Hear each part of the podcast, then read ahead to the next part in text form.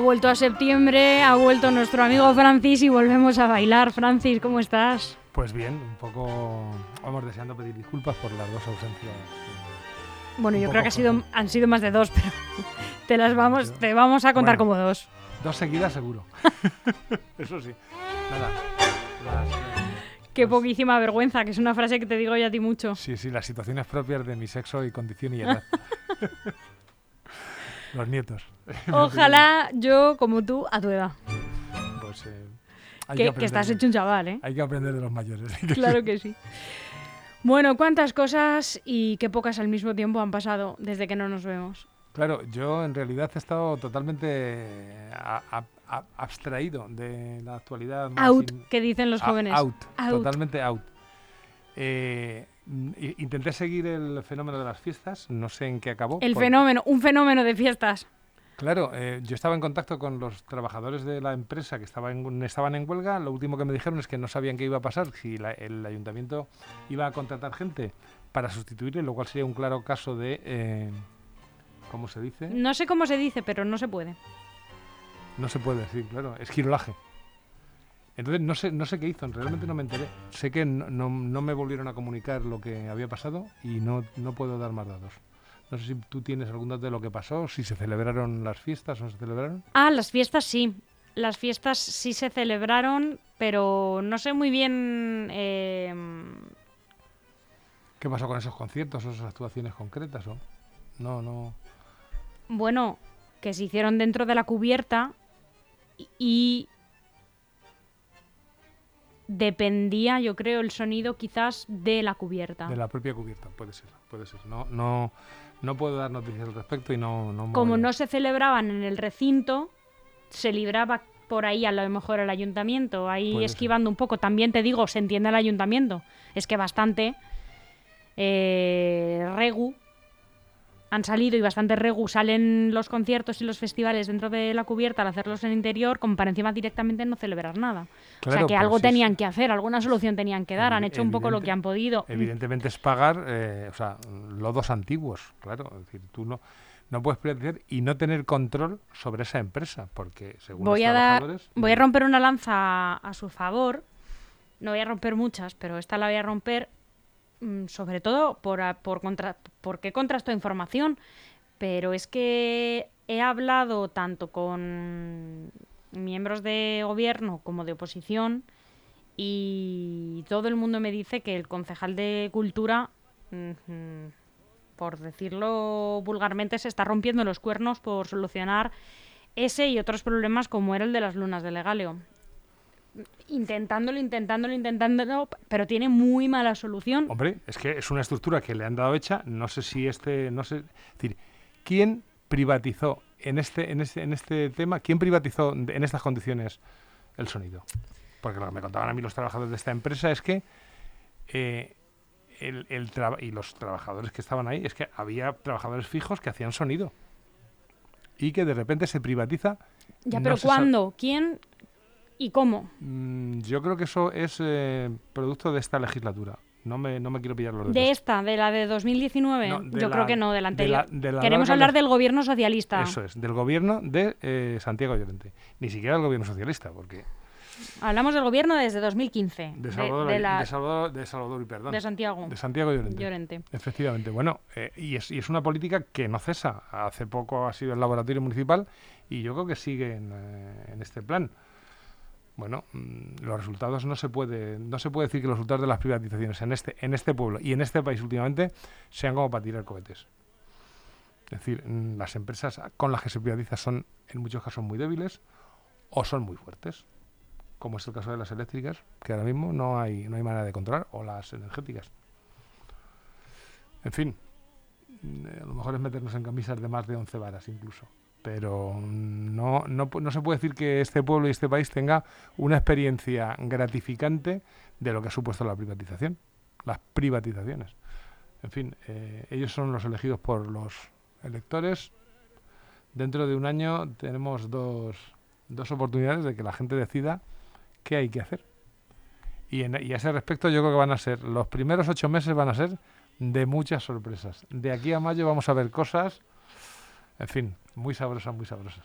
Efervescencia en la oposición es de lo que yo les estoy hablando a los que se están sentando en esta mesa estos días. ¿Efervescencia en qué sentido? Yo creo que el PP ve que tiene al alcance recuperar el Ayuntamiento de Leganés, claramente. Lo ve, pero de aquí a, de, a donde estás tú. Es que es evidente, es decir, el Leganés siempre vota en función del, de las perspectivas nacionales. Y las perspectivas nacionales son evidentes, con una diferencia. A nivel nacional, el PP no llega a alcanzar el número de diputados que en solitario le pueden permitir gobernar. Tendría que gobernar con Vox. Ay, pero es que hay otra pregunta. ¿Qué fue de Vox? Está totalmente apagado. Yo no sé si se está rearmando después del golpetazo que se han pegado en las andaluzas. Es que el golpetazo, como tú dices, ha sido doble o triple. Es decir... Yo no sé si se está rearmando, yo no sé si es que, está en plan ciudadanos... Están de vacaciones. Hombre, eh, la llegada de Feijóo parece que les ha quitado muchos votos. Y desde luego, la actitud, o no sé cómo llamarla, de, Macarena Olona, hoy les cambio el nombre a, todas las, a todos los mm. protagonistas dista mucho de tener nada que ver con una cierta lealtad política, con una cierta coherencia o con una cierta Macarena Olona está en plan, me he ido a hacer un retiro espiritual. Macarena Olona dice que está enferma. Mm, pero luego se ve que es una enfermedad que no es como para... No, algo de tiroides, ¿no? Bueno, tampoco hay que, mm, infravalorar ni menospreciar ninguna enfermedad, ¿no? Porque tampoco sabes la gravedad que tiene ni las mm. consecuencias eh, eh, que, acarrea a nadie. Por establecer la coherencia. Eh, yo conozco, en mi familia hay enfermos de tiroides. El tiroides no impide en absoluto ningún tipo de actividad. Te tienes que cuidar pero no te puedes cuidar en Sevilla, vamos a decir.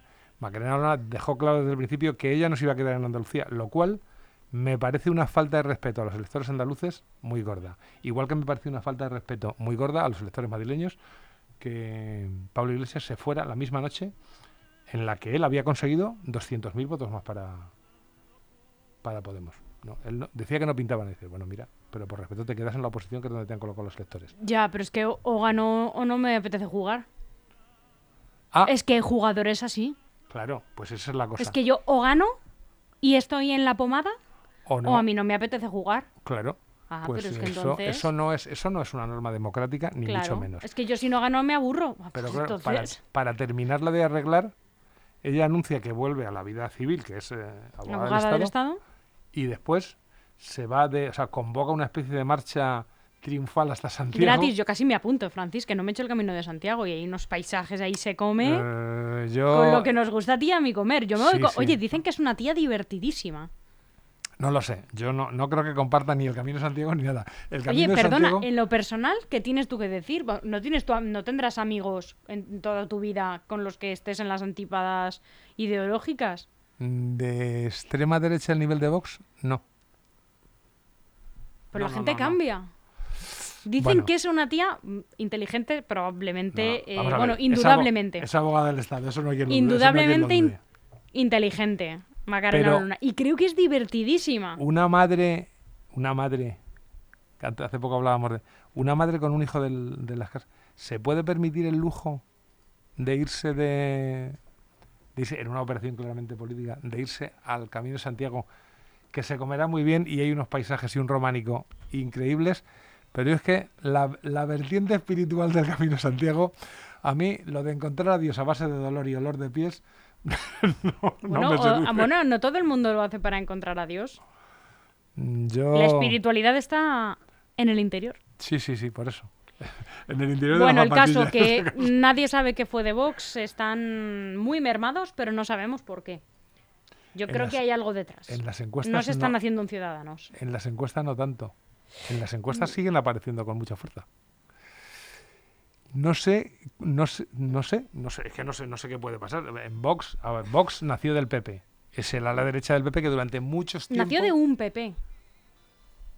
Durante muchos años en este país, los que ya, los que ya peinamos canas, caso de poder peinar algo, que es el mío, nos preguntábamos dónde estaba en España la extrema derecha que estaba en toda Europa. Bueno, en, está claro que estaba dentro del PP. Cuando el PP empezó a pasar las mal electoralmente, esa extrema derecha se salió del PP. Bueno, ahora que hay unas perspectivas de retorno del PP al poder, puede ser que haya un movimiento dentro de Vox que quiera volver al PP. Yo estoy segura de que sí. Puede ser, puede ser, pero eso significa una recolocación de mucha gente y una descolocación de mucha otra. Es decir, las uniones de, partidos tienen dos efectos. Uno electoral, que es evidentemente positivo, cada voto se multiplica al ser solo una opción, y otro orgánico, que no es tan positivo, que no es tan positivo porque, claro, hay que descabalgar cargos. Hay que descabalgar cargos. Mm. Y eso siempre suele traer decisiones dolorosas en un partido como Vox, que ha tenido mucho problema interno por todo tipo de cuestiones, pero algunas de ellas mm, personales e ideológicas. Bueno, Francis, te voy a leer una cosita, eh, a ver qué te, a ti qué te parece. Estimado compañera o compañero, ponte los cascos que es más inmersivo, como le digo a la gente. Estimada compañera, compañero, nuestro alcalde y compañero Santiago Llorente ha decidido volver a presentar su candidatura a la alcaldía de Leganés para las elecciones de mayo de 2023. Estamos solos contra una derecha mentirosa que utiliza los medios de comunicación y las redes para atacarnos y difamarnos continuamente. Los y las socialistas de Leganés tenemos el deber de seguir luchando por la defensa de los principios igualitarios de justicia y libertad. Sin otro particular, recibid un cordial saludo. Pascual Castrillo Lobato, secretario de organización del Partido Socialista de Leganés. Bueno, es uh, otro, otro mensaje. ¿Qué te parece? Pues un mensaje prefabricado. Es decir, esa circunstancia de la que habla este hombre, no me he quedado con su nombre, no sé cómo es.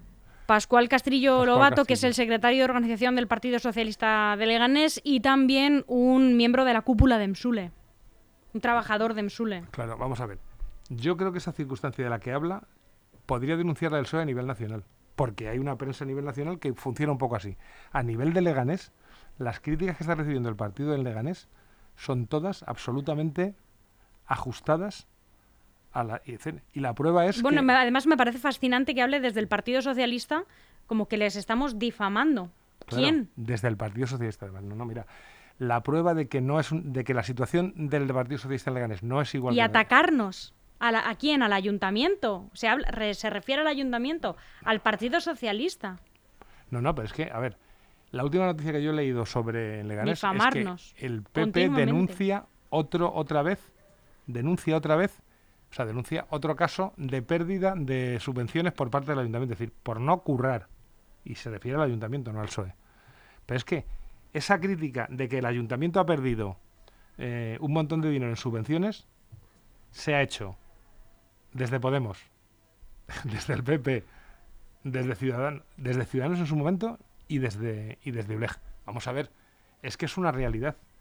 Si la hace todo el mundo, desde la izquierda de Podemos hasta el Partido Popular, es que es verdad. Es decir, es una crítica que comparte todo el mundo. Y la inactividad y la falta de actuación. Es decir, es eh, una crítica prefabricada desde arriba y que este hombre asume y lanza a, nivel del Ganés. Bueno, pues eh, ellos verán, igual eh, tienen y además con una con un aspecto electoral ya inminente, ya no, decir, empieza la campaña electoral de ocho meses en este caso hasta las elecciones de Leganés y de no sé, yo supongo que las eh, pero es que esta campaña electoral que hace el Partido Socialista, para empezar que este mensaje yo al menos a mí me ha llegado a través de un tuit de Carlos Delgado. Este mensaje se lo habrá mandado un militante del Partido Socialista a Carlos Delgado eh, claro, es que... Resulta que te enteras de que Santiago Llorente repite como candidato oficialmente por estas vías. Hombre, era, Peor imposible. estaba dado por hecho, ¿no? Bueno, pero anúncialo, ¿no? No ha habido un anuncio oficial, ¿no? Yo, no. Pues claro, es que dice, bueno. ¿Oficial? No. ¿Intuición? Sí. ¿Oficial? No. La secretaria general del partido es Laura Oliva, que no necesariamente es la candidata, pero tampoco tienes por qué asumir que el, que el alcalde repite, ¿no? Yo estaba convencido. no sé, sí, claro, yo también estoy convencida. Pero siempre también ha habido sorpresas que de repente haces, ¡Ah! Que no se presenta, que ha reculado, que no quiere, que... No lo sé, ya te digo, me parece un mensaje que le han mandado desde las alturas del partido y él lo reproduce tal cual. Pero además confunde gravemente. Aquí, yo, yo aquí en este, en este espacio no recuerdo haber, haber hecho nunca una crítica al Partido Socialista. Al Es más, partido, al Partido al-. Socialista. pues no hemos comentado esa división que, que, se- que, se- que no es una crítica, que Se- es evidente en el momento en que hay dos El familias. triunfo de Laura Oliva y, ya está. Y no sé, eh, nunca nos hemos metido en el funcionamiento interno del Partido Socialista. Jamás. Yo personalmente no lo recuerdo. Claro, confundir la gestión del ayuntamiento con el Partido Socialista ya eh, da pistas de cuál es el- la estructura mental política de, de- de estos eh, militantes del PSOE. Es decir, el ayuntamiento es el PSOE. No mire usted, el ayuntamiento es un organismo donde ustedes deberían estar trabajando, no para el PSOE. Ojo, ojo, ojo.